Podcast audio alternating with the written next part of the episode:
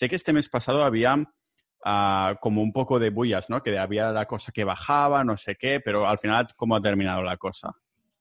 Sí, ha estado el mercado un poco revuelto. De hecho, hemos estado un mes y pico, desde febrero o así, con correcciones y mercado revuelto. Ahora parece que vuelve a tirar, luego parece que vuelve a bajar. Ha estado un poco así la cosa. Eh, sobre todo Nasdaq, ¿eh? porque realmente el SP500 no ha estado tan, tan, tan mal, aunque sí que se han dado bastantes Estoy probando ya mis propios productos de mi propia marca, lógicamente hechos de cero, hablando con distintos proveedores, así que estoy súper emocionado de esto, pero el episodio de hoy no va de, esto, de mi marca de ropa personal minimalista y tal. Esta es la camiseta de, de performance, para hacer deporte, de un material muy específico, para sudar menos y, llevar incluso más días sin lavarla. Así que estoy probando cómo va el tema lavados, qué va el tema lores y estas cosas antes de empezar a, a vender. Y no es dropshipping, es me lo mandan todo aquí, Uh, y entonces yo lo pruebo, voy a hacer mi propio pequeño sitio de logística. No lo he hecho nunca, así que estoy súper emocionado de, de, hacerlo desde cero, ¿no? Ah, de lo que también estoy emocionado es que cada vez que viene Mario 10%, ah, pues aprenda algo nuevo, en este caso de bolsa, ¿no? Que ya sabéis que se viene una vez al mes y hablamos de empresas que a él le gustan ah, y que tienen el punto de mira. Y como le decía en el episodio de hoy, digo, Mario, es que tanto los oyentes como tú como yo, es como si todos juntos tuviéramos una cartera imaginaria virtual entre todos, ¿no? De las empresas que nos comentas, de cómo ha ido desde el mes pasado, de en qué momento entraremos, en qué momento saldremos y todo eso. Así que, aunque esté yo 100% invertido en Bitcoin, es lo mínimo que me exijo para, porque me gusta saber qué empresas, ah, cómo va el tema de innovación y estas cosas, ¿no? Dónde va los mercados. Ah, supongo que por esto no hablamos nunca de empresas de IBEX, porque no hay innovación ahí. sea como sea, sin haceros esperar más, os dejo aquí en el podcast multidisciplinar de Pau Ninja.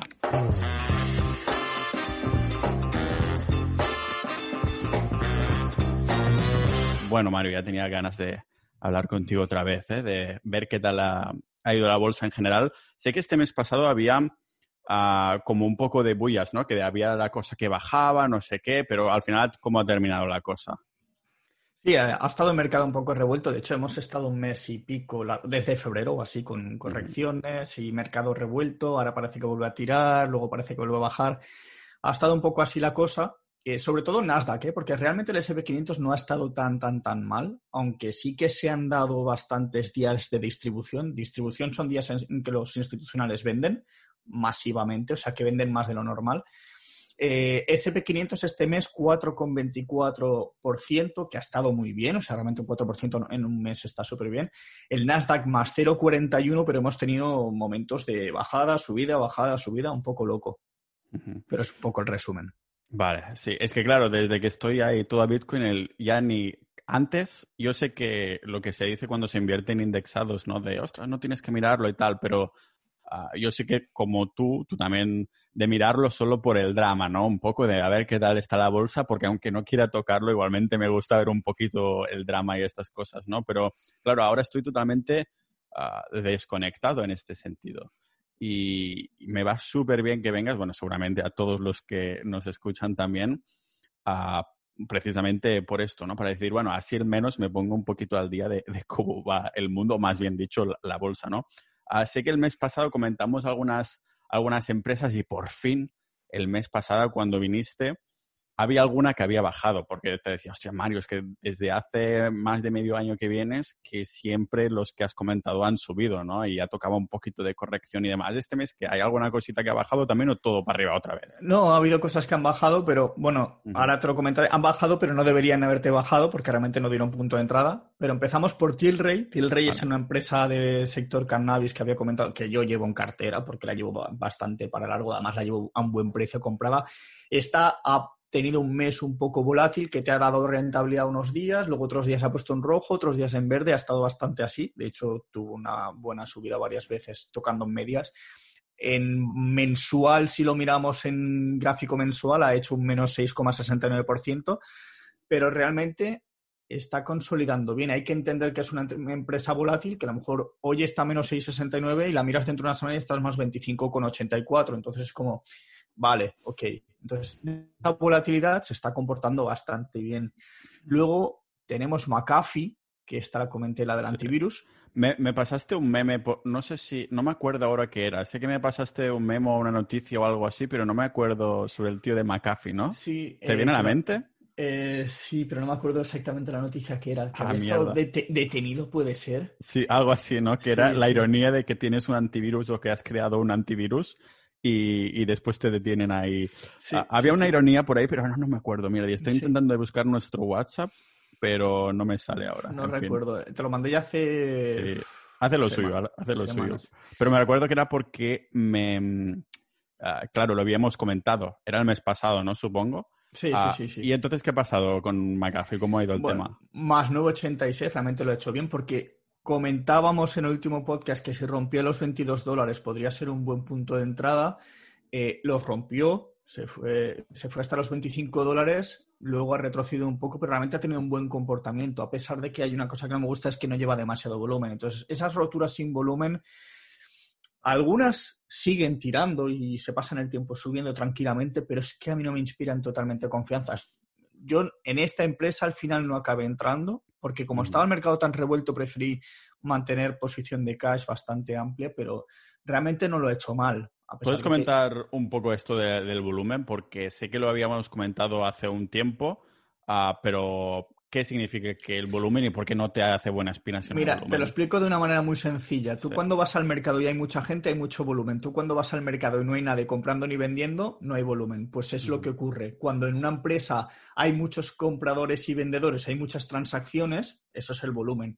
Entonces, a ti lo que te interesa es que eh, haya ese tipo de transacciones y que haya muchas transacciones, porque con muchas transacciones, cuando entran millones de órdenes, o sea, millones de en movimiento, no suele ser un Pau o un Mario que están invirtiendo, suele ser un Goldman Sachs, un Vanguard, una Mundi, que está comprando masivamente muchas acciones de esa empresa.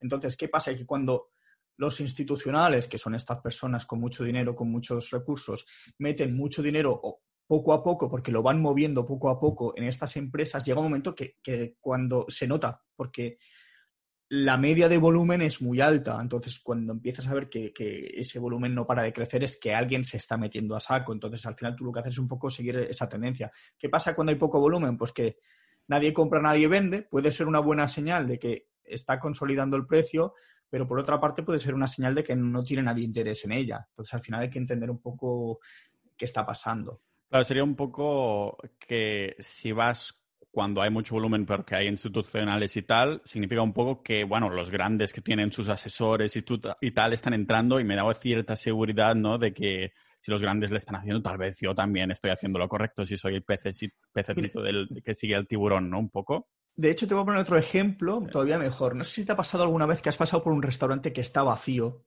Vale. Bueno, en el corona creo que bastante más. sí, pero me refiero, tú en una situación normal vas a un restaurante y lo ves vacío, estás en la puerta, estás indeciso, ¿qué haces? ¿Entras o no entras? Claro, si no hay nadie, dices, uy, aquí no sé si se come bien o voy a mala hora. y si queda una mesa libre y está todo lleno, ¿qué haces? Dices, corro, que si no. pues esos son los institucionales. Tú cuando ves que hay mucho movimiento es porque seguramente algo está pasando y a ti te interesa eso. Entonces, ¿qué pasa? Que a veces puedes meterte eh, en un, restaurante que está a medias, pero si sabes detectar que los que están a medias dentro son institucionales, a lo mejor te estás poniendo en una buena posición. Claro, si están a medias, pero la gente lleva traje y se le ve muy posh, dices, uy, aquí hay, está refino. Vale. Sí, muy bien. Se entiende, se entiende. Los reyes de las metáforas. ¿eh? ¿Hay alguna metáfora que, que hacer con el siguiente que comentaste el mes pasado? Bueno, Rackspace Technology es una empresa que también comenté que, tenía que recuperar las medidas de 50 días, la recuperó, salió bastante disparado hacia máximos, eh, 13,13% de rentabilidad, ha estado bien. O sea, no es una empresa de estas que se haga un más 500% en un día, o sea, no, ni en una semana ni en dos, pero es, una empresa bastante, ya es medianamente histórica y, la verdad es que lo ha hecho bastante bien en las últimas semanas, a pesar de que ha habido esta, esta bajadita de volumen también, que al final cuando baja el volumen, pues es eso, puede ser que han dejado de comprar, pero hay que ver un poco qué hace la empresa. Eh, la veo bien en general. Que, baje el volumen y tal podría ser un poco debido también a que si el mercado está revuelto, correcciones y demás, pues los institucionales también son más conservadores o a ellos se la suda completamente que haya correcciones. a ver, cuando una empresa sube con muchísimo volumen, lo lógico es que el volumen baje, o sea, no van a estar mm. comprando indefinidamente. en algún, en algún momento lo que hace es deja de haber tanto volumen, muchas veces ese volumen del final es de venta del institucional que ya ha ido comprando en todo el mm. camino y vende arriba ¿Qué pasa? Que luego los pececillos pues, son los que van moviendo un poco ese capital. La empresa a lo mejor puede corregir. ¿Qué es lo que suele pasar? Una empresa sube vertical, llega a un máximo y de golpe pues empieza a bajar. Empieza a bajar hasta un punto en el que eh, a lo mejor corrige un 20 o un 30% en varias semanas o varios días. Entonces, en ese momento los institucionales dicen, vale, hasta aquí, aquí ya no bajas más. Y vuelven a meter un poquito más y el volumen se estabiliza, vuelve a rebotar otra vez hacia arriba, luego vuelve a corregir, hasta el momento en que realmente digan, vale, es momento de mm, acción. ¿Qué pasa? Mm. Que pueden filtrar noticias para que luego la acción salga disparada. Que esto al final también es una práctica muy habitual. O sea, piensa que eh, con noticia, una buena noticia de Amazon hace que la, que la gente tenga interés en comprar Amazon. Eso lo comentábamos ayer porque nos vimos físicamente ayer y también con Giuseppe y Jaume Vidal, ah, que fuimos a caminar por ahí y tal, ¿no? Que ya, o sea, no todo es pantalla todo el día. Y lo comentabais, ¿no? Que claro, hay estas empresas grandes que, tienen la propiedad de algunos periódicos enormes. Si lo puedes comentar un poco de qué va esto y, qué influencia tienes. Esa influencia que dices de las noticias, claro, si tienes un medio, puedes influenciar lo que quieras casi. Claro, al final, al bueno, pasa como en España. Los medios de España están todos comprados. O sea, es que es así. Las noticias que nos venden son las que a alguien de arriba le interesa que sepamos. Aquí pasa lo mismo. O sea, Google, Amazon, todas estas grandes poseen medios de comunicación, entre comillas, entre comillas y sin comillas directamente. ¿Qué pasa? Que cuando a ellos les conviene soltar una noticia para dejar en buen lugar a la empresa, la sueltan. Pero también hacen lo contrario, ¿eh? o sea, también hay institucionales que, que, acaban vendiendo una mala noticia porque a lo mejor les interesa desinflar el precio de la acción para comprarla más barata y posteriormente subirla hacia arriba. O sea, que manipulación de mercado también se hace en ese sentido, de saco malas noticias, a lo mejor una temporada para desinflar o, que está súper sobrevalorada la empresa y la vuelven a bajar para volver a comprar. O sea, al final es un poco, dices, vale, si está demasiado hinchado no voy a seguir comprando sobrevalorada, la quiero comprar barata. Entonces, ¿qué haces? Sueltas cuatro o cinco noticias, tú ya has retirado tus posiciones, hundes el precio de la acción y, de golpe, al cabo de dos meses, te sale una gran noticia de esa empresa. Claro, y vuelve otra vez la euforia. Pero al final es un poco, pasa un poco así. Fíjate que en la televisión nunca te hablan de SP500 máximos históricos. Yo aún los estoy esperando. Llegamos a 4.000 puntos y aún estoy esperando a que digan algo. Eso sí, el día que baje un 25% en dos semanas, ¡oh! Caída enorme, SP500 menos 25%. Ya capullo, pero si llevamos dos meses subiendo. claro, sí, sí. Entonces, ah, ejemplos de, de, periódicos que sean de, de, algunas empresas de estas grandes. Mira, esto lo dijo Yo no los conozco. Jauma lo dijo, me, los comentó. o sea, yo era información que más o menos sabía, pero no me acuerdo qué periódicos eran. Era de, Washington Post o New York Times era o de Amazon o de Google, ¿no? O de Google, sí, sí. Eh, mira, esto ahí, ahí estuvo muy listo Jauma, que se lo sabe bien. Yo, eh, o sea, sabía la información, sabía eso, que, que están comprados, pero no sabía concretamente. De hecho, me sorprendió cuando me lo contó y dije, ostras, mira, otra cosa que he aprendido hoy, ¿eh? Otra excusa para mm, aniquilar el ruido, ¿no? Dice, si los medios que en teoría son top están comprados, ¿por qué debería guiarme por esto, no? Por estas noticias. Claro, es que al final tú lo que tienes que saber es tener una estrategia clara, saber cómo aplicarla y no escuchar el ruido. Es que si escuchas el ruido estás perdido. Porque si no, ya estarías comprando, mañana vendiendo, pasado comprando. O sea, no sabes la de gente y a ti te pasará. Estoy comprando Bitcoin y es como. ¿Y? Es que se va a ir a, a 4.750.000. Muy bien, digo, pero cuando, cuando caiga, sé capaz de mantener también tu posición o de saber qué realmente tienes que hacer. Claro. Entonces es como el FOMO, el típico FOMO, el ruido. Eh, claro, todo el, mundo, todo el mundo invertiría 100% en Bitcoin si supiera que mañana, que siempre va a ir a máximos, ¿no? Pero ah, no es hasta que ha bajado del todo que dices, vale, he hecho una estrategia que va bien con mi psicología o no, ¿no? En este sentido. Claro, ah, totalmente. ¿Había alguna empresa más que comentábamos el mes pasado a ver qué han hecho? Una, que es la que te digo que realmente no dio punto ah. de entrada porque había comentado que si llegaba a marcar eh, los 31 dólares, que era prácticamente la rotura ya de máximos históricos de siempre y se iba hacia arriba, no llegó ni a marcarlos. De hecho, se ha marcado un menos 28,74% en esta última corrección, que era Gun Limited, que es una, empresa que se dedica a tema de juegos online, apuestas y tal. Eh, mira, eh, no ha llegado, se ha ido para abajo, se ha comido la corrección entera, pero muy a cuchillo. Los institucionales han soltado pasta, se ha visto clarísimamente. Entonces, no directamente el que estuvo atento al podcast no entró, porque como no llegó a cumplir lo que habíamos dicho, pues en teoría es una pérdida que se pone y punto. O sea, y se dice, esta empresa ha bajado casi un 30%. Es casi como teniendo el podcast que, tenemos una cartera virtual imaginaria entre todos los oyentes y tú y yo, ¿no? De decir, ostras, ¿qué empresa nos comentas? Entraríamos virtualmente si llegara a este punto. Y realmente, como dices, no cuenta como un fiasco, una bajada, porque no llegó a ese punto que, que comentaste para entrar, ¿no? Claro, o sea, si, si, tú tienes más o menos bien definido tu criterio de compra, tu criterio de salida, de hecho también hay algunas que eh, han corregido a lo largo del mes y a lo mejor en la corrección han roto medias y habría que haber salido, que esto ya lo hablamos en otro podcast, el tema de las medias, de cómo salir y tal. Entonces, eh, sí, podemos ver la empresa como se ha movido súper volátil y a lo mejor en alguna circunstancia o nos ha dado punto de compra o nos ha dado punto de venta. En este sentido, GAN Limited jamás ha llegado a los 31, o sea, se quedó haciendo así y luego de golpe bajó. Entonces, uno no se hubiera metido porque no ha dado directamente el punto de entrada. Ahora yo personalmente con un menos 30 mm, simplemente la tendría en una watchlist apartada esperando a que algún día vuelva a buscar esa subida porque piensa que recuperar un 30% implica ganar, eh, a lo mejor un, necesitas un 40 y pico extra para, o sea, con un 50% tú necesitas un 100%. O sea, si tú pierdes un 50 para recuperarlo necesitas un 100%. A efectos prácticos lo puedes decir en números, porque muchas, muchas personas se piensan que si baja 30, ah, tienes que, ah, pues si sube 30 ya habría recuperado y no es así, ¿no? No. Mira, de hecho, con un stop, si tú pones un stop loss del 7%, para recuperar ese 7%, si, lo, si estuvieras abajo, hubieras aguantado ese 7%, necesitas subir un 8%, ¿vale? Con un 10% es un 11 y pico. Con un 50%, si tú vas de 50 dólares, o sea, tú vas de 100 dólares a 50 dólares, tú has perdido un 50%. Y si tú mantienes la posición desde 50, tú necesitas obtener otros 50 dólares, que es un 100%. Claro. Entonces hay que tener en cuenta que cuanto más asumes pérdidas, más necesita revalorizarse la empresa para volver a llevarte a tu punto de salida.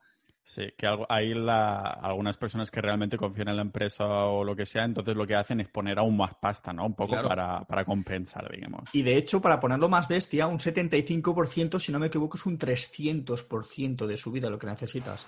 Joder. Claro, te cae una empresa de 100 a 25 y desde 25 tienes que hacerte un 300% para llegar otra vez arriba. 300 o 400, ojo, ¿eh? Un montón.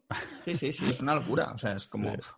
Bueno, tú porque llevas sin cartera empresas que ya estás acostumbrado a, a verlas subir un trope mil por ciento. Ah, de estas empresas que nos comentarás de este mes, ¿qué, ¿cómo las ves? Ah, porque son, cada mes que vienes son empresas totalmente distintas y, este mes, a ver qué, nos llevas, que tengo ganas ya de verlo. Mira, de hecho te voy a comentar una cosa, y es que en mis últimos screeners no paran de salirme bancos, y a mí no me gusta invertir en bancos en general. O sea, no, me gusta, o sea, pero porque soy así, porque yo me conozco y no me siento cómodo con los bancos porque no soy capaz de encontrar qué es lo que le diferencia a este banco del de al lado. El valor. sí, pero es un sector que como no me interesa, es como me da absolutamente lo mismo. O sea, eh, en la parte tecnológica puedo llegar a entenderlo por mi formación, soy ingeniero electrónico, entonces más o menos puedo indagar una serie de cosas, de novedades que a lo mejor pueda entender. EHAN, los drones, sinceramente a mí me parece una idea que a corto plazo puede ser buena. El día de mañana a lo mejor es una idea que no sirve para nada, pero está, proponiendo algo revolucionario, por así decirlo, y, pues me pareció una buena inversión. O sea, yo la vi bien. Y de hecho, Jaume y Yuset también me parece que comentaron ayer que también habían estado dentro de ella. Entonces, es como, porque algo vieron también. O sea, vieron que mm. había algo que, se diferenciaba del resto de empresas. Igual que con las del sector coches eléctricos, siempre buscas algo que digas, esto a lo mejor el día de mañana marca una diferencia. Este mes no me he metido en bancos, te traigo una fintech, pero luego te la comentaré, pero te traigo una empresa en la que yo tuve la posición, o sea, tuve la orden de compra en su día puesta, no me llegó a entrar, es eh, Academy Sports and Outdoor, que es el ticker es ASO, y es una empresa que, para que la gente lo entienda rápidamente, es el de Decathlon norteamericano. O sea, es una tienda que vende eh, pues como en el Decalón, tienes distintos departamentos, la parte de montaña, la parte de running, la parte de ciclismo. Es una tienda de deportes eh, con un market cap pequeñito de 2,6 billion. Si no recuerdo mal, no lleva mucho tiempo, o sea, no lleva mucho tiempo, llevará un par o tres de años en bolsa, si no me equivoco, a lo mejor me estoy equivocando, porque estoy mirando gráficos un poco para atrás, pero tampoco he tirado demasiado lejos. Está más o menos eh, en una zona interesante porque se encuentra en los máximos históricos eh, con bastante price action, que el price action básicamente es el comportamiento del precio que está dando mucha señal de, oye, se está yendo para arriba. Esta empresa, ¿qué es lo que me gusta? Ya ha roto ese máximo anterior, pero podría hacer lo que se llama un pullback o un pequeño retroceso, que básicamente sería volver a buscar, quizá retestear lo que anteriormente era el máximo. Entonces, a mí personalmente esta empresa me gustaría pillarla entre los 27 y 28 dólares, que más o menos eh, hasta, hasta 26, que ya me parece que ya entra una media, para intentar luego volver a coger esa tendencia hacia arriba, ese, impulso. A veces pasa esto, que una empresa rompe y retestea, que ya lo comentamos también en otro podcast. Entonces, me gusta buscar eso. Ahora, quizá, es tarde, en el sentido de no, no la compres ahora 28 y pico, o al menos yo lo veo así, porque no, tu referencia anterior puede ser ese retesteo y si le pones un stop loss, a lo mejor cuando retestee te salta. Entonces yo a veces prefiero, si vuela, que vuele sin mí. Si vuelve a retestear y me parece que sea un buen punto de compra, pues puedo probarlo, puedo volver a intentar, siempre y cuando luego vea que hay otra vez esa tendencia hacia arriba y no se va plomo para abajo. Si se va plomo para abajo, tú tienes un stop loss y saltas, saltó. Entonces al final es un poco la idea de esta empresa.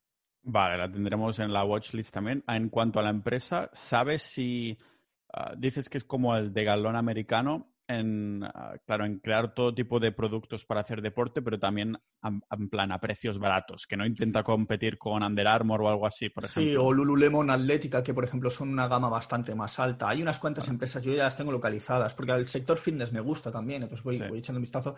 Yo he, he curioseado la web por curiosidad y, hay un poco de todo, ¿eh? o sea, hay, precios más altos, hay precios más bajos eh, pero al final también un poco es por la gama de productos, porque fíjate que, por ejemplo, eh, ¿Cuál era la otra que conocía? Eh, Planet Fitness, no, Planet Fitness era de gimnasios, creo. Lululemon Atlética, creo que Lululemon, si no me equivoco, si no me equivoco, que tal vez me estoy equivocando, se especializaba en yoga. Vale. Pero creo que no era esta.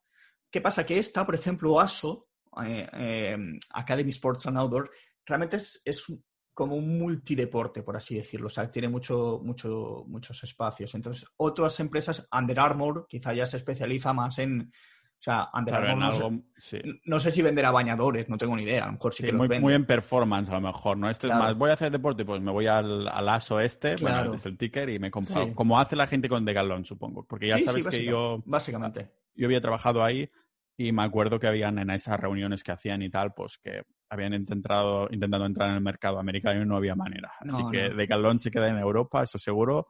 Así que las personas que tengan de galón a lo mejor dicen, hostia, pues a lo mejor me lo miro, me lo miro en plan el hacendado americano.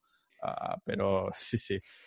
Vale, muy bien. Ah, ¿Qué tenemos más? ¿Tenías alguna cosa que comentabas de temas de, financieros y demás? Había una mm. empresa entonces de eso. Sí, de hecho es una empresa que yo llevo en cartera, pero que vuelve a dar un punto de, compra. Yo la compré muy bien porque es, bueno, el ticker es QFIN, Q de queso, el fin, que es 360 Digitech, es una empresa china, ¿vale? Si miras la web está todo en chino, es chin chin chun chin, o sea, no te enteras de nada. buen chino, buen chino. Pero realmente es una fintech china, ya, ya me estoy metiendo ahí fintech, ya no es una empresa eh, de sector financiero únicamente, sino financiero tecnológico, que eh, realmente lo que hace es aplicar el Big Data, ya es la parte tecnológica, porque con la información de los usuarios son capaces de ofrecerle productos mucho más concretos. Eh, principalmente eh, es una empresa que se dedica a proporcionar eh, pues, una gama de productos financieros, como pueden ser préstamos también, pero también ofrece servicios financieros a otras instituciones. O sea, que lo que ofrecen básicamente es el ofrecer lo que es el SaaS, el Software as a Service, les venden ese paquete a ciertos canales, a lo mejor para parametrizar a sus clientes y ofrecerle un producto mucho más concreto, ¿vale? Porque esto es muy importante, de hecho yo me estoy dando cuenta últimamente con temas de automatizaciones de email, esto ya me voy a tema de emprendimiento, cuando tú te diriges a tu público concreto dándole lo que realmente necesita esa persona, va a ser mucho más efectiva la venta, por así decirlo, porque si a Pau, mira, voy a hacer una broma eh, de mal gusto, a Pau Ninja no le vas a vender un peine. Pero a lo mejor, pero a lo no mejor... es de mal gusto, tío. Es que la gente que hace bromas de calvos os pensáis que tengo la lepra o algo, que no, pasa nada. No, no, Pero, por ejemplo, lo que a, a, Pau a lo mejor le podría interesar no es un peine, pero sí a un producto para la barba para que no le pique, para que crezca mejor, para, que, para lo que sea, o una crema hidratante para la cabeza. ¿Sabes? Es como, si tú sabes realmente lo que tu cliente está realmente necesitando, y eso lo sabes con el Big Data por el, comportamiento del propio cliente, de, un poco de qué es lo que, hace en su día a día o, su actividad, tú sabes que hacer, o si darle un préstamo así o darle un préstamo así. Entonces, este, esto, realmente es el negocio de esta empresa. De hecho, el 360 es eso, es porque tienen una vista totalmente panorámica del mercado y lo que hacen es esto, pues ofrecer una serie de productos, principalmente mercado chino, pero se están expandiendo también y básicamente, pues ese es el modelo de negocio. La empresa como tal en nivel bolsa eh, es la típica empresa, sale a bolsa, sube, llega a máximos, pega una mega corrección que se ha pasado meses por debajo. De hecho, el gráfico me recuerda mucho a Jumia, salvando las distancias. Jumia es el Amazon africano que ya hablamos. Ya hablamos, Corrigió, volvió a subir, marcó un mínimo de 52 semanas, si no recuerdo, o sea, un máximo de 52 semanas, volvió a hacer otro pequeño patrón cap and handle y finalmente rompió. Yo la compré cuando hizo esa especie de cap en medio del gráfico y voló se fue hacia arriba, de hecho tocó unas medias, rebotó y se fue para arriba y llegó hasta los 35 dólares, creo que andaba más o menos, te lo estoy diciendo un poco de memoria, ¿vale?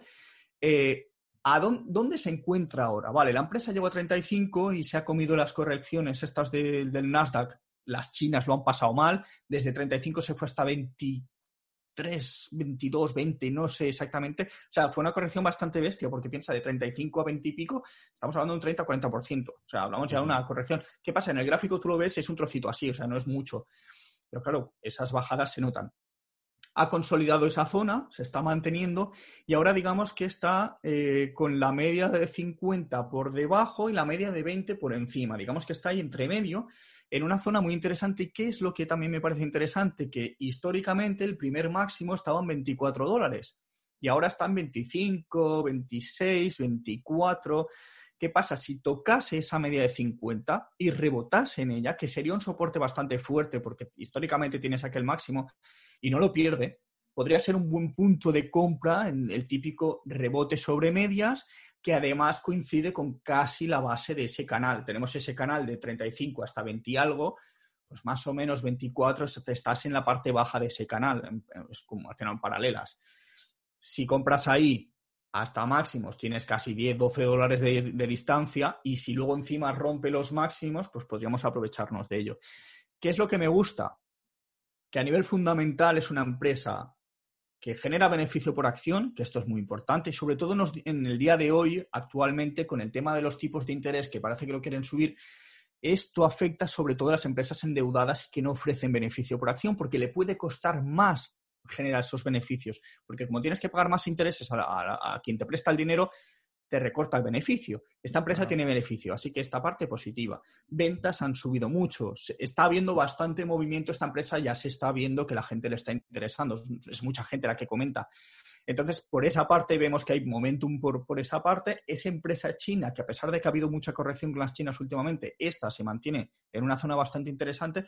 Entonces, aquí el tanteo de idea sería buscar esa media de 50 si la toca y rebota o incluso si recupera la media de 20 con fuerza y, entra volumen, volumen del que hablábamos antes. Entonces, al, final la bolsa es un poco malabarismos. Tú tienes que ir cogiendo cada pincelada de cada cosa y cuando se combina todo, que es muy raro que se combine absolutamente todo, es cuando a lo mejor ya está el cóctel perfecto como para decir, vale, pongo mi dinero, pongo mi stop loss y vamos a ver hasta dónde nos lleva. A mí personalmente me gusta y espero que ahí vuelva a los 35, pero luego ya puedo hacer lo que quiera. En este cóctel de que todo se tiene que juntar para decir entro, ayer también comentabais esto, ¿no? Que muchas veces cuando llevas tanto tiempo en la bolsa que al final viene como un sexto sentido al final, que dices, he entrado, no sé exactamente por qué, pero a lo mejor viene de años atrás, de que ya sabes que cuando pasa esto, esto, esto, entonces sabes que quieres entrar y que vas a entrar, y después al final está tan automatizado que dices, ostras, pues no sé exactamente ahora por qué lo he hecho, a lo mejor si lo miras muy al detalle, entonces dices, ah, vale, entré por esto, ¿no? Pero que al final estos que lleváis tanto tiempo en estos temas, que os viene como un sexto sentido, ¿no? El cóctel este, para mm. hacerlo, como los que hacen cócteles al fin y al cabo, que no es que estén ahí con el checklist, sino que lo hacen sin pensar. Sí, de hecho, a veces, o sea, me, me ha pasado las últimas dos, tres empresas en las que me ha ido bien esta intuición fue eh, Han, fue la del ticker Tiger, que es App FinTech Holding, y, y Qfin es otra, que de hecho Qfin la comentó Javier del Valle en la comunidad, que la estaba mirando y les, le saltó un screener y dijo, oye chicos, atento a esta empresa, que interesante. La empecé a mirar y dije, ¿cómo que qué interesante? O sea, con esos volúmenes que me lleva, algo está pasando en esta empresa.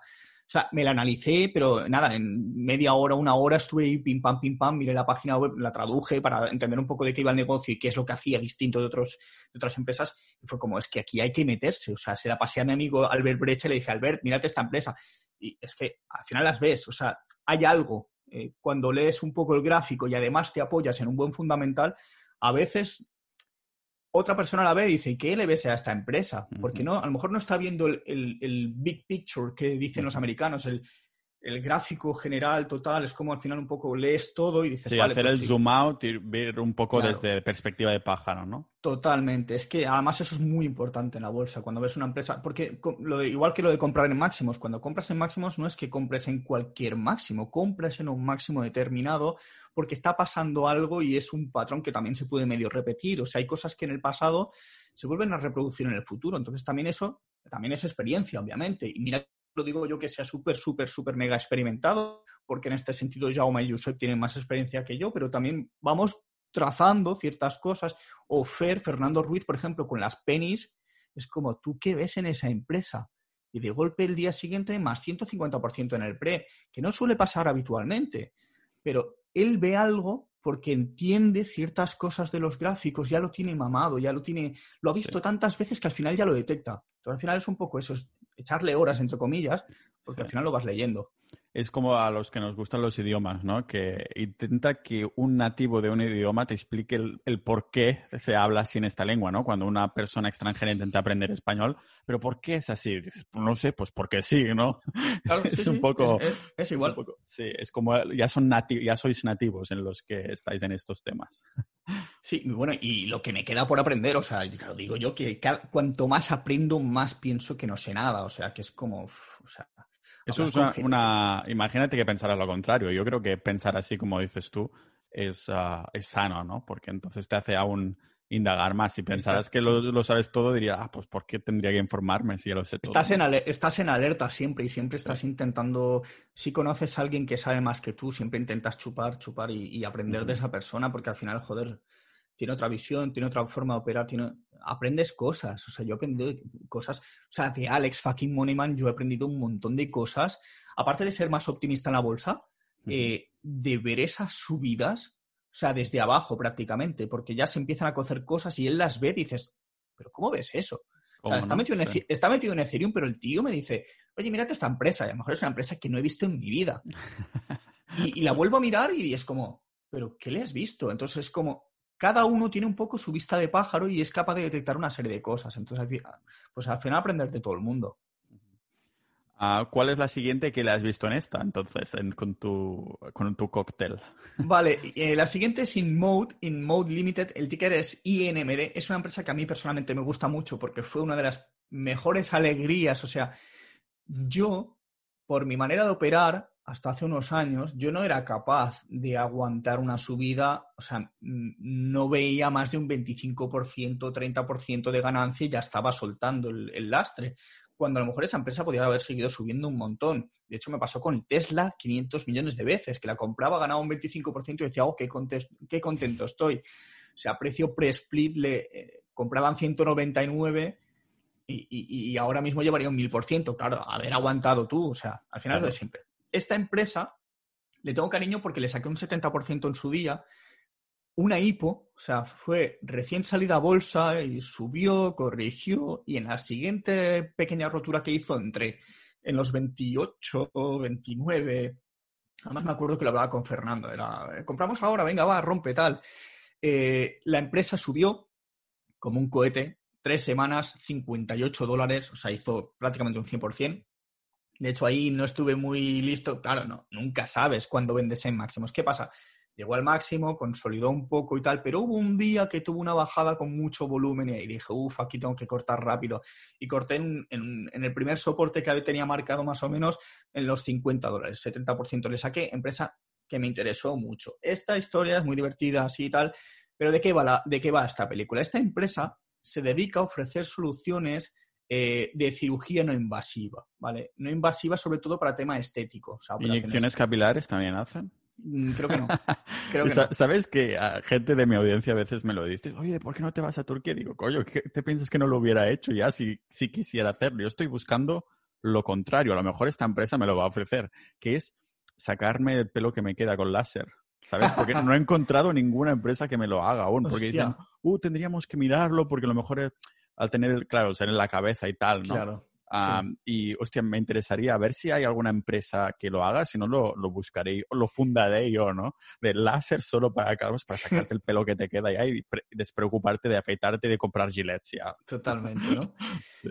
Pues básicamente, a ver, esta empresa, sobre todo para operaciones estéticas, a lo mejor de pues, cirugías Ponerse más guapo, ¿no? Sí, sí, porque principalmente, de hecho, yo he mirado a veces eh, en Barcelona, tienen sedes donde tienen sus aparatos. La empresa israelí ofrece tecnología para este tipo de operaciones, este tipo ah, vale, no es que sean clínicas, sino que ofrecen los aparatos. Pero tiene clínicas, creo ah, también, porque en Barcelona hay varias. O sea, en Barcelona yo he buscado, me parece que en las, tres torres creo que hay una, tres torres, dos torres, ¿cómo se llama? Allá arriba, en la zona alta de Barcelona, hay un mm creo que hay un par tengo localizadas, porque las he mirado por curiosidad, porque entré en la web y digo, vamos a cuchichear. O sea, no me gusta entrar en una empresa que no sé qué hace. O sea, eso es regla número uno, Peter Lynch total. O sea, no, no me puedo meter en algo que no entiendo. O sea, porque eh, en su día lo he hecho, me he metido en Viscofan y de hecho Viscofan no sé ni a qué se dedica y te lo digo a día de hoy, o sea, porque no me interesa, o sea, básicamente, pero yo estaba metido en Viscofan y no sabía ni qué hacía en empresas de IBEX me he metido y no tenía ni idea. O sea, es como, porque no tenía ni idea, básicamente, porque era un ignorante. Y sigo siéndolo, pero con un poco más de conocimiento.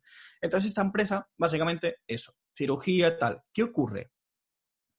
Eh, la empresa sale disparada, sube a 57, corrige, se hunde, se va al pozo, se va a la miseria, porque llega el COVID, porque bajan las ventas, tienen que cerrar todo el el tema de venta de producto y clínicas y todo esto están completamente cerradas, EPS se van al carajo, se ponen en negativo la aceleración, deceleran completamente, las ventas se van al pozo y en junio, o sea, del 2020, vuelven otra vez a presentar malos resultados y sigue ahí bastante. O sea, parecía que con el COVID bajó muchísimo, volvió a subir, pero presenta resultados, vuelve a caer. Y desde entonces parece que empiezan a mejorar las cosas, empiezan a abrirse las cosas. Claro, en junio piensa presentar resultados de junio del trimestre anterior cuando empiezan a abrirse los negocios, a abrirse las cosas, ¿qué pasa? La gente, pues mascarillas, no hay ocio, no tienes nada que hacer, tal. La gente que dice, pues bueno, voy a aprovechar el tiro. De hecho, estaba buscando una empresa, pero he buscado una y no, no, no, no me ha salido ninguna decente. Los alineadores, hay mucha gente que también se está poniendo alineadores ahora mismo. Eh, IMOD no hace nada de esto, pero me refiero, hay mucha gente que aprovecha para arreglarse los dientes, para hacerse operaciones de estética, pechos, lo que sea, porque como no tienes tampoco dónde lucirlo, pues claro, dices, mira, no voy a hacer ejercicio en casa porque los gimnasios están encerrados y en casa no tengo nada, pues me hago más guapo estéticamente, ¿no? Y, ha pasado. Además es que una amiga mía me lo dijo no hace mucho que quería hacerse un... Quería, no me acuerdo qué era, si la nariz o las orejas o no sé qué quería hacerse, porque lo tenía así un poco, se le estaba desviando y tal, y dijo, eh, mm, ¿sabes qué me ha dicho la tía del, del centro que han subido muchísimo los retoques durante el último año. Dice, pero se han disparado. Entonces, pero, hostia, ¿sabes más o menos a qué es debido? O sea, yo, eh, si lo pienso así fríamente, digo, no sé, a lo mejor es porque después cuando termine el COVID, quieres quedar con tus amigos y digan, oh, qué bien te ha probado el COVID. no, pero, pero, pero, principalmente estás aprovechando el momento de que si vas con la mascarilla y, por ejemplo, de los dientes o ah, los labios, claro, tú, vas tapado y si te tienes que operar, pues te, pones te tienen que llevar un yeso, pues llevas el yeso. ¿Qué, más da si la gente en la calle no sabe quién eres con la mascarilla? Claro, al final aprovechas un poco y tampoco te vas a un a de fiesta.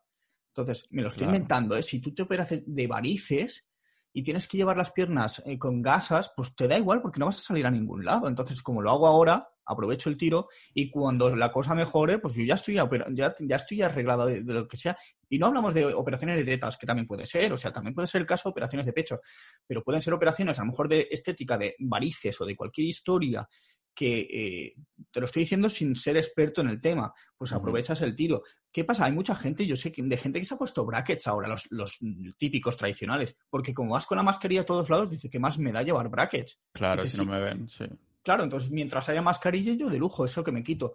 Me salen lo de los alineadores, de hecho yo había, estaba mirando la empresa Smile Direct Club, que básicamente es una empresa que se dedica a alineadores, pero no está, no, el precio no está, no está acompañando. Volvemos a la empresa, ¿vale? Desde junio no para de subir. O sea, sube muy bien porque va subiendo, a lo mejor una semana sube, la siguiente corrige un poco, la siguiente vuelve a subir otro poquito más, vuelve a corregir otro poco y va haciéndolo muy sanamente. O sea, para mi gusto está subiendo muy bien. No lleva verticalidad como tal, como otras empresas que a lo mejor hemos hablado que han subido completamente verticales y eso suele ser muy peligroso.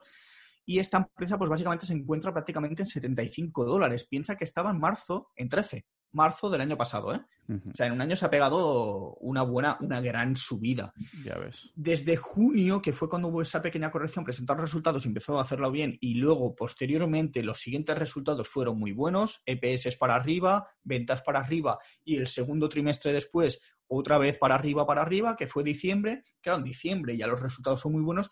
La empresa, durante esta corrección de, del Nasdaq, ha aguantado súper bien en la zona, corrigió, bajó 60 y pico, ha hecho más o menos una consolidación entre 77 y 80, que creo que es el máximo, hasta 60 con algo, es bastante, o sea, realmente son 17, 18 dólares de diferencia, es bastante corrección, pero más o menos se está manteniendo ahí, o sea, aceptas que tiene cierta volatilidad y sabes que esa tendencia la sigue, las medias las va respetando en todo momento, entonces dices, ¿lo veo como una buena opción? Sí, si la compras cuando rompa máximos o cuando toque el, soporte de ese canal o las medias. Las medias andan en 68, creo que andan más o menos. Te lo digo también un poco de cabeza. Entonces, pues puede ser una buena idea de inversión, pero siempre y cuando no haga una corrección, porque ¿qué pasa? Lleva mucha subida. Subida sana, pero subida. Y la bolsa no sube en línea recta, y esta está subiendo en línea recta, más o menos, con su oscilación por medio, pero está subiendo en línea recta. Entonces, esta empresa me gusta, si sigue subiendo. Entonces, el que, al que le interese el modelo de negocio, se la estudie bien, mm, vea que realmente es un buen, tipo de inversión, yo propongo dos estrategias, que es esperarla que las medias toquen otra vez, o sea, que la media va a seguir subiendo, 68, a lo mejor semana que viene 70, 70 y algo, porque la, la de 50, ¿eh? la importante si toca esa media porque está ahí toqueteando y luego sale disparada, pues perfecto, has comprado en la zona baja del canal, pero también podríamos aprovechar y decir, vale, si rompe ese máximo de 77,80, buscamos en 78, ejemplo, y hay volumen, que ahí es lo que nos interesa, que haya volumen, porque es en plan, institucionales entran, esto sigue subiendo, vámonos con ella. Pero sobre todo, siempre, siempre, siempre, siempre stop loss. O sea, no dejarle que pierda canales, que te coma un 20% de caída, o sea, no, estas cosas no, porque al final esta empresa podría pegar otra corrección y volver hasta los 58, te, ya te baja bastante, quizá y consolidar y volver a subir. Entonces, lo digo como idea, ¿por qué? Porque me ha parecido interesante lo que está pasando con el tema de la estética, porque realmente la empresa la tengo analizada y me gusta mucho, y porque creo que a nivel mm, técnico podría aprovecharse un poco todavía esta, esta subida. Y si entras y sigue subiendo, ten en cuenta que en algún momento corregirá. Entonces, sobre todo, ten trazado un plan de salida. O sea, entras en una empresa que mm, la última referencia de máximos históricos era 58, están 75. Si rompe 78, tienes que saber exactamente cuándo salir. Puedes usar la media de 50. Si se va a 100, la media de 50 a lo mejor está en 90 o 80 y algo. Entonces dices, bueno, hay que saber un poco exactamente qué acción tomar. E, en esta no has entrado, ¿no? La tienes en la watchlist, digamos. Es, esta la llevo, se la llevo a mi padre. de ah, hecho, es, una de las pocas que le ha aguantado. Yo la tengo, personalmente yo la he llevado. De hecho, la, compré en 48 mientras subía. Y cuando llegó a los 58 de máximo, se, se hizo así un poco el tonto. Dije, no vi tanto volumen y dije, suelto. Un poco porque tampoco lo estaba viendo demasiado claro y no me estaba convenciendo. Y dije, mira, la agarro y agarro ganancias tal. A mi padre se la compré un poquito después, 62 o así, estamos en 75. No lleva tampoco demasiada ganancia, pero tampoco le llevo demasiado capital. Pero es que realmente la empresa me gusta, o sea, me gusta lo que hace, me gusta. No lo veo tan claro para meterle mucho dinero en una clara rotura con volumen, porque no lo veo, pero sí que hay empresas que no suben con, esa, con ese disparo, ese, cohete, y suben más tranquilas. Entonces, pues como idea de inversión me parece buena. Es un sector que está bien y, y la empresa lo está haciendo bien. O sea, al fin y al cabo, Sí, parece que en los últimos años, con tanto las empresas como las criptos y tal, que estamos acostumbrados a que algo suba un montón y hacia la luna, ¿no? O, y, si no pierdes el interés, no hay paciencia, ¿no? Dices, oh, es que si sube tan tranquila, hay cosas que me pueden subir de un día para otro. Sí, sí, sí, sí. O sea, a mí, a ver, te digo una cosa, a mí me gustan las empresas que suben como cohetes, o sea, es algo que... ¿A quién no, no? Sobre todo cuando has entrado. Claro, sobre todo cuando la, cuando la pillo en el momento perfecto, o sea, es que emoción, ¿sabes? ¿Qué pasa? Que también hay que saber gestionarlas, ¿eh? Porque te suben... O sea, yo recuerdo llevar Tilray, eh, Ehan y App Fintech Holding, que es Tiger, más 300, más 500, más 400 y llevar poco más de un par de meses. Claro, dices, cuando te has sacado esas rentabilidades en un par de meses con tres empresas, que la carta te ha volado literalmente, y dices, vale, ojo, porque todo mal, lo que es... mal acostumbrado, entonces todo, te vuela. todo lo que sube baja, o sea, me refiero al fin y al cabo, o sea, yo por ejemplo llevaba Funko también hasta hace poco, que la compré en 8. Funko es la de los muñequitos cabezones. Ah, vale, es verdad. Esto lo he visto yo también. Sí que son muñequitos cabezones de, todo tipo de personajes mediáticos, ¿no? Y de hecho las hay, ediciones limitadas que a lo mejor hacen, me lo invento, mil y mil que venden y no, no producen más. Son los típicos que tienen ahí, los, los gamers y tal, que tienen ahí, pues en el fondo, su Funko Pop, tal. ¿Al suyo propio? Algunos sí, algunos se lo pueden hasta basta, pero, pero te lo hacen. ¿Qué pasa? Esta empresa, por ejemplo, yo la llevaba en 820, de hecho esta me la, me la dijo, yo la llevaba esta empresa el año pasado, antes ¿Solo hace esto? Ahora se está metiendo en los NFTs. Ah, vale, ya saben. Eh, eh, bueno, si han sabido crear muñequitos cabezones que tampoco tienen nada especial y venderlos también, ¿no? Supongo que, bueno, hay que ver en qué dirección van y si, si han acertado una vez, a ver qué. O sea, yo, yo esta empresa, a ver, entré el año pasado y me comí un 40% de caída, pero de, la noche a la mañana, ¿eh? hizo patapam, 40% y tuve que palmé 800 pavos, si no recuerdo mal, con esta empresa. Entonces me comí la caída y dije, va, fuera, ¿sabes? Aire, acepto pérdidas y ya está. Con el tiempo, claro, llegó el COVID y todo el rollo, se fue a, no me recuerdo qué precio, se fue al pozo, pero el pozo, pozo, pozo, estaba en lo más hondo del pozo.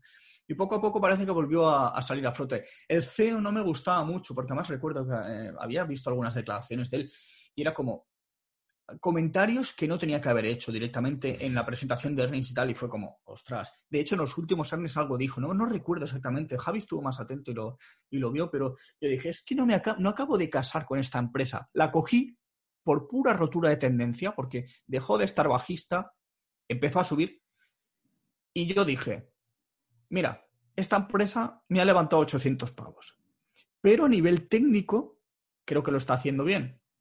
Y dije, voy a darle una última oportunidad porque al final también la bolsa, pues eso, hay veces que te, te van bien, InMode me fue de lujo y me sigue yendo de lujo, pero hay otras empresas que entras y te la comes, te la comes doblada. Esta me la comí doblada y te dejan ese resentimiento de esta empresa me ha hecho palmar pasta, ¿sabes? Es como que ya no entras con, con esa convicción. Yo entré en Funko por puro técnico. Realmente no creo en la empresa tanto como para ponerle una posición completa. ¿Qué hice?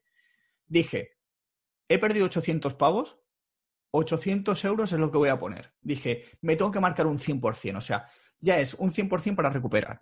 Metí 800, eh, eh, hice una rotura y me comí, pum, bajada. Y mm, perdí, pues no sé cuánto fueron, ciento y pico euros, o sea, 934 euros de pérdidas en esta empresa. Pero dije, es que la empresa sigue en la tendencia para seguir rompiendo. Volví a comprarla en 820 y la dejé. La tenía en la cuenta de giro y la dejé. Dije, mira, eh, esta empresa, pues que haga lo que quiera. O sea, le tenía yo puesto mi stop loss, no me lo llegó a tocar más y empezó a subir poco a poco. 20%, 30%, 40%. Y yo iba entrando en de giro y digo, ostras, esta empresa sigue ahí, se quedó estabilizada, la gente se aburría, se aburría la empresa, es que Funko no sube, es que no sé qué, a lo mejor habían comprado en, en 12, en 13 eh, y bajaba un poco y lo volvía a subir. ¿Y qué pasó? Que salió lo de los NFTs y, voló. Y le, metieron un hype tremendo a la empresa. De hecho, marcó hasta 24 dólares o algo así. no recuerdo. ¿Qué pasa? Que yo ya empecé a ver ahí mucho FOMO de mucha gente, oh, Funko, Funko, Funko, Funko, Funko, y a mí es una empresa que, como te digo, no, no caso con ella, sí hacen los muñequitos, tal, pero tampoco me parece como, o sea, no, he indagado más allá de la empresa, que a lo mejor si lo hiciese sí que me gustaría. Es que como no acabo de verlo, prefiero decir, vale, me hizo el 100%, me hizo un 150% y dije, ¿sabes qué? Yo he ganado mi dinero perdido y un 50%. Así que a la buchaca. A la buchaca mágica. Y, cerré, y, cerré, y cerré la posición. Y muy contento que estoy, porque realmente, si no te sientes cómodo del todo, ya mi posición empezaba a ser grande, porque piensas, si le saco un 150% a una posición pequeña, se me convierte ya en una posición grande. Es, la he doblado y le he ganado un 50% más.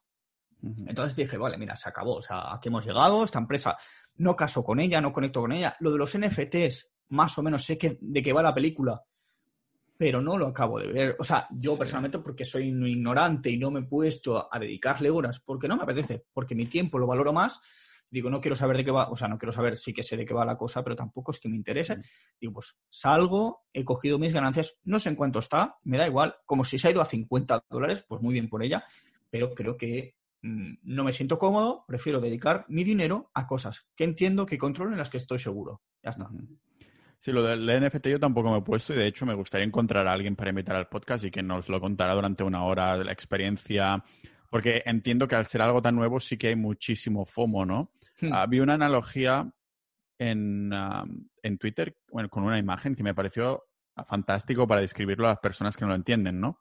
Es como si, imagina Mario que Mario 10% es un NFT y tú lo buscas y te salen montones, ¿no? Y dices, claro, son copias. Entonces, hay el tuyo que está como verificado con el tick de Twitter. Entonces, ¿sabe? Eso es un NFT. O sea, el, este es el original, el único, y los otros son burdas copias. Fakes. Eh, exacto, JPEGs o, o, PNGs, ¿no? Y cosas de estas. Entonces, bueno, es una manera muy rápida de explicarla, pero me gustaría encontrar a alguien para invitarlo, ¿no? Y, y decir, ostras, hablar un poquito del tema. ¿Sabes que alguien me dijo? No me acuerdo quién fue. fue a ver, a lo mejor me voy a pegar una patinada tremenda. Habla con José Sansa. Creo que conoce, o sea, yo con José Sansa no tengo trato directo, pero me suena, no sé si haberse lo escuchado él en algún podcast o algo, que había un chico que se dedicaba a hacer o sea, yo recuerdo que todo iba metido con tema de blockchain tal, que eran unas imágenes que tú vendías y te, estaban como verificadas tal.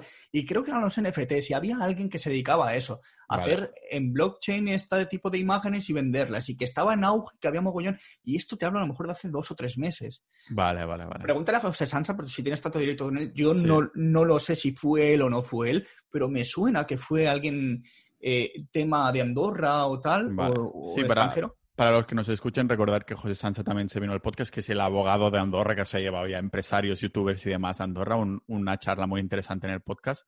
También en las notas del episodio de hoy vamos a adjuntar tanto las, las redes de Mario como e, esta, este recurso, como el episodio de José Sancha, a todas las empresas, los stickers que has mencionado. ¿Hay alguna más que quieras?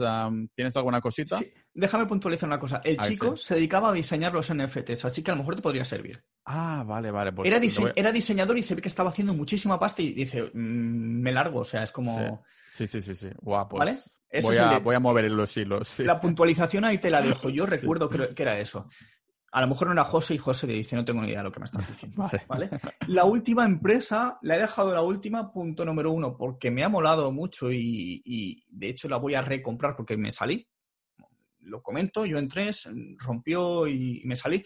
Y viene muy al hilo con el tema del, del buque este, el Evergreen, que se quedó en el canal de Suez atascado. Sí, eso me lo dijeron mis padres y no sé muy bien que, fue un barco que se puso ahí. Era un carguero, el canal de Suez, ya sabes que no es, bueno, no sé si lo sabes, no es demasiado ancho y el buque se quedó cruzado y se encalló con uno de los laterales y quedó ahí atascadísimo. O sea, no había Dios que lo sacase. Eh, ¿Qué pasa? Que el canal de Suez es uno de los, una de las rutas marítimas más importantes del mundo porque si no tienes que dar, las rutas alternativas son larguísimas. Entonces, ¿qué pasa? Se quedó atascado y no podían pasar más barcos. Y había no sé cuántas navieras, no sé cuántos barcos de carga atascados en la entrada del canal, porque hasta que no sacasen el barco este, que estuvo una semana, creo que fue atascado. Imagínate la que lió a nivel mundial, o sea, la que se lió con el tema de, barcos, de contenedores y tal, bueno, impresionante. Y ya de hecho, hay problemas con el tema de los contenedores, porque, y lo, lo ato con esta empresa porque a nivel mundial piensa que eh, China se está haciendo muy grande a nivel de ventas, a nivel de e-commerce y historias de estas, sobre todo cosas de AliExpress y tal. ¿Qué pasa?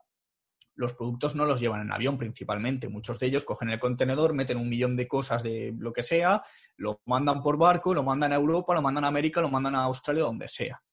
¿Qué pasa? Que los barcos llegan a las aduanas y los contenedores tienen que estar ahí quietos, a lo mejor tres, cuatro días, una semana, dos, da igual, lo que sea. Se están mandando muchos contenedores de China al resto del mundo y existen muchos contenedores que están varados en los puertos aduaneros de España, de, de donde sea. De cada país, pues están los contenedores quietos hasta que se liberan.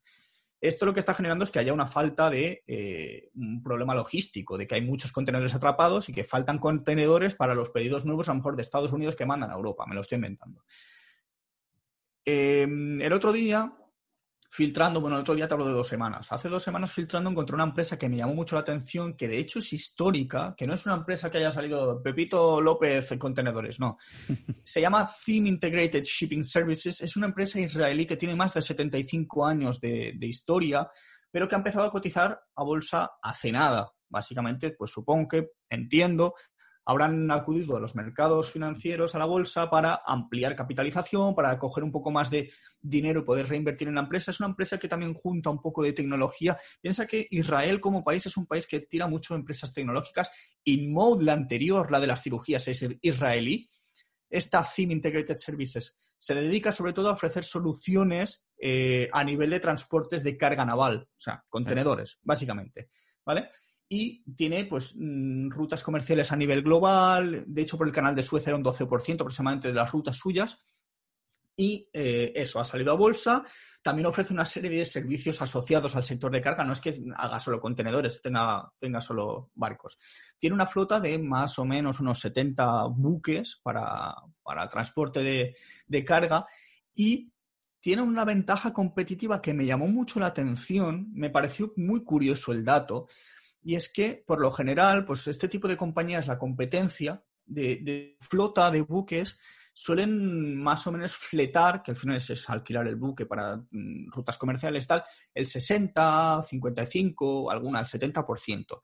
Y esta, Theme Integrated Services, mm, vi que tenía un 90 y pico por ciento. Y dije, vale, ¿qué hace esta empresa que no haga la competencia? O sea, ya me gustó porque es como, haces algo que el resto no hacen y tú con tu flota consigues tenerla siempre prácticamente fletada y eso son ingresos, es ingreso, ingreso, ingreso, ingreso. De hecho, te pones a mirar los ingresos de la empresa, los EPS y las ventas y dices, vale, ahora lo entiendo todo. O sea, va mm. súper bien, lleva una aceleración increíble a nivel de, de EPS y ventas, sobre todo en los últimos dos trimestres, que encaja un poco también con esta reactivación a nivel mundial, de empieza el movimiento y tal, contenedores de carga de China saliendo a casco porro y de todo el mundo, pues esta empresa, la, verdad es que me ha gustado mucho, salió a bolsa, no hizo lo típico que comentamos a veces en Capitalistas Ninja, que hablé yo en su día de Airbnb y otras empresas que salen a bolsa, se hunden en el pozo, luego se consolidan y vuelven a subir. No, esta salió, salió disparada, o sea, pim pam, en dos o tres semanas subió, no recuerdo exactamente de dónde, pero marcó, me parece que son 23 y pico era el máximo, algo así, que fue más o menos donde yo la localicé. Consolidó desde enero hasta febrero, no, desde febrero hasta mediados de marzo, y de golpe entró volumen, rompió los 23 y pico, que fue donde yo me metí y salió disparada. ¿Qué pasa? Que vino la corrección del Nasdaq, subió, yo le llevaba un 20 y pico por ciento o así. Y cuando vi que hizo una pequeña corrección, yo salí, dije, salí y le gané un 15 o así, no recuerdo exactamente cuánto le gané, me salí de ella, pero realmente se ha comportado muy bien porque ha vuelto a, tocar la media de 20 días y no la ha perdido y la, ha mantenido. Actualmente está en 20 largos, 25 o así, no, no, te lo digo de memoria, ¿eh? Y el máximo está en 29. ¿Qué pasa? Que realmente estoy viendo un price action, que te lo he dicho antes, que es un comportamiento del precio bastante interesante, ¿vale? Está, se está moviendo muy bien y me parece muy interesante dos opciones cazarla en la media de 20 y que no pierda la media de 20, ponerle stop loss por debajo, dándole un margen, porque a veces puede barrerla y volver a subir, o esperarla en el máximo y ver si rompe con volumen. Siempre eso, es rotura con volumen, que es lo que me interesa. Y nada, la empresa al final es eso, es una empresa pues, que se dedica al tema de contenedores de servicios de carga naval tal, y me ha parecido súper interesante. Aparte es de mi rollo, hipo en bolsa recién salida, que no empresa nueva, porque como he dicho, es de los años 40 o así, 45, lleva muchísimos años de historia, pero se ha sabido muy bien eh, adaptar a los tiempos, metiendo tecnología, servicios, tal. O sea, me ha gustado mucho esa filosofía empresa veterana, pero que se ha adaptado muy bien a los días de, hoy. Y con esos resultados a nivel de fletar tantos buques, algo es que algo hacen bien. Claro. Puede ser renombre, lo puede ser lo que sea, pero es que deben hacer bien las cosas para que, para que, para que consigan ese, ese porcentaje. Y ya te digo, eh, los fundamentales acompañan. Y de hecho, si miramos la acumulación que hay, es buena. O sea, que se están metiendo los institucionales en la empresa. Entonces, a mí me, parece, me parece, una buena idea de inversión, arriesgada como todas, que el mm. riesgo no lo pone la volatilidad, sino lo pone eh, pues que el mercado no lo acepte y, se vaya para abajo. Así que nada, y la dejo como, como última idea con el caso Evergreen, que me ha parecido muy interesante. Y, nada. Totalmente, es una buena manera de, hilarlo. ¿Qué hace que, una empresa que lleva tantos años pues, siendo empresa decida tan tarde, entre comillas, ir a la bolsa? ¿Sabes qué puede ser debido? Eh, a ver, me voy a hacer referencia a este tipo que tengo aquí atrás, el señor Elon Musk, que de hecho muchas veces ha dicho que se ha arrepentido de meter a Tesla en, bolsa. ¿Por qué? Porque al final, si tú eres el CEO de una empresa, tú decides, por así decirlo, tú y tu junta de directiva, al final sois los que mandáis.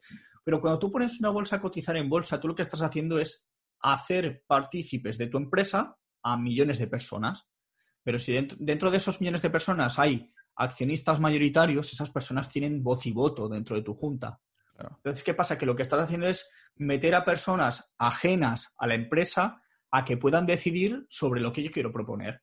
Y lo más que a lo mejor, como es así, con esa mentalidad que tiene, pues ha propuesto cosas que a lo mejor para los accionistas era una locura y le dijeron que no.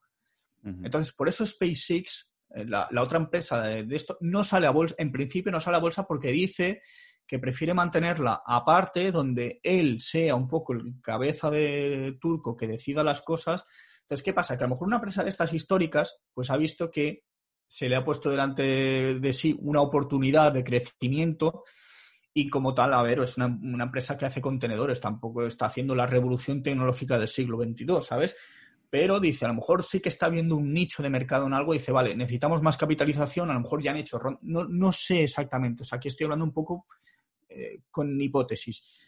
Sales a bolsa y es una vía rápida de, acceder a financiación y más con una empresa histórica con buenos resultados. Sabes que los institucionales van a poner dinero en tu empresa. Sabes que les vas a gustar a los demás porque llevas décadas de recorrido que se ha ido enseñando buenos resultados, ¿no? Claro, y tú con ese dinero, claro, a lo mejor pues, no sé cuánto será aproximadamente, no he mirado el float exactamente, pero básicamente cuando pones tantas acciones en, circulación, pues tú captas, eh, no, no sé si tengo apuntado la capitalización de la empresa eh, creo que no, no me he fijado. Eh, no, es, no es de alta capitalización, no es una empresa de, 50 billones de dólares americanos. Claro. Es, es, pequeña, entonces, ¿qué pasa? Que tú adquieres capitalización que luego puedes invertir, pues a lo mejor en comprar más buques, en... Claro, a lo mejor han visto un nicho y dicen, vale, ¿cuánto cuesta un buque? Pues no sé, 5 millones de dólares, no sé, no sé cuánto valdrá, ¿eh? eh pues dices, la vía rápida, financiación, si mi modelo de negocio funciona y yo tengo el doble de buques, mis ganancias van a ser el doble. Pues venga, bolsa y... claro, es, una vía rápida, claro, pero además también favoreces el interés de los inversores, es como, no sé... Claro, que a lo mejor hay un, cambio de, hay un cambio de directiva y dicen, nos ha ido muy bien, pero queremos ampliar más, ah, vamos a salir a bolsa y así lo multiplicamos un poco, ¿no? Sí, o sea, es una manera, o sea, al final es, una manera de hacer crecer a tu empresa. Piensa que mm. una startup necesita rondas de financiación. Claro. Necesitas rondas, rondas, rondas. Si son inversores, los que van poniendo la pasta un poco a fondo perdido, tal. Cuando una empresa llega a ser lo suficientemente grande y cumple con una serie de características, está, los cumplía de sobras, eh, la siguiente vía de financiación es poner acciones. Eh, o sea, mm. entrar a cotizar en bolsa, tú pones una serie de acciones, la gente las compra, el precio sube o baja, pero si tú haces bien las cosas, en teoría la bolsa te acompaña, eh, revalorizas la empresa y al final tú también, como empresa, tú también tienes acciones de la propia empresa. Tus mm. acciones también se revalorizan, entonces tú ganas dinero con tu propia empresa, por así decirlo. Al final es, una movida muy ahí bastante heavy, pero al final es una manera esa de captar dinero para poder tú hacer crecer la empresa. Claro, tiene sentido. Así, lo que me gusta mucho cuando vienes, Mario, es que no solo hablas de las empresas, sino es que haces este hipotético, ¿no? De, ostras, pues yo entraría aquí a este punto y tal, y es como, por eso decía al principio que casi es como desde que tenemos el podcast y que vienes como invitado, que tenemos esta cartera virtual, ¿no? Como mental de, ostras, ¿qué habrán hecho las acciones que comentamos el mes pasado y qué vamos a hacer con las nuevas, ¿no? Y demás. Así que nada, señor, muchísimas gracias un mes más por, por haber venido y por haber venido también a mi pueblo ayer y hacer esa caminada que me escaldó un poco la calva, pero bueno, ya estoy recuperado. Así que un abrazote muy grande. Nada, gracias a ti, Pau.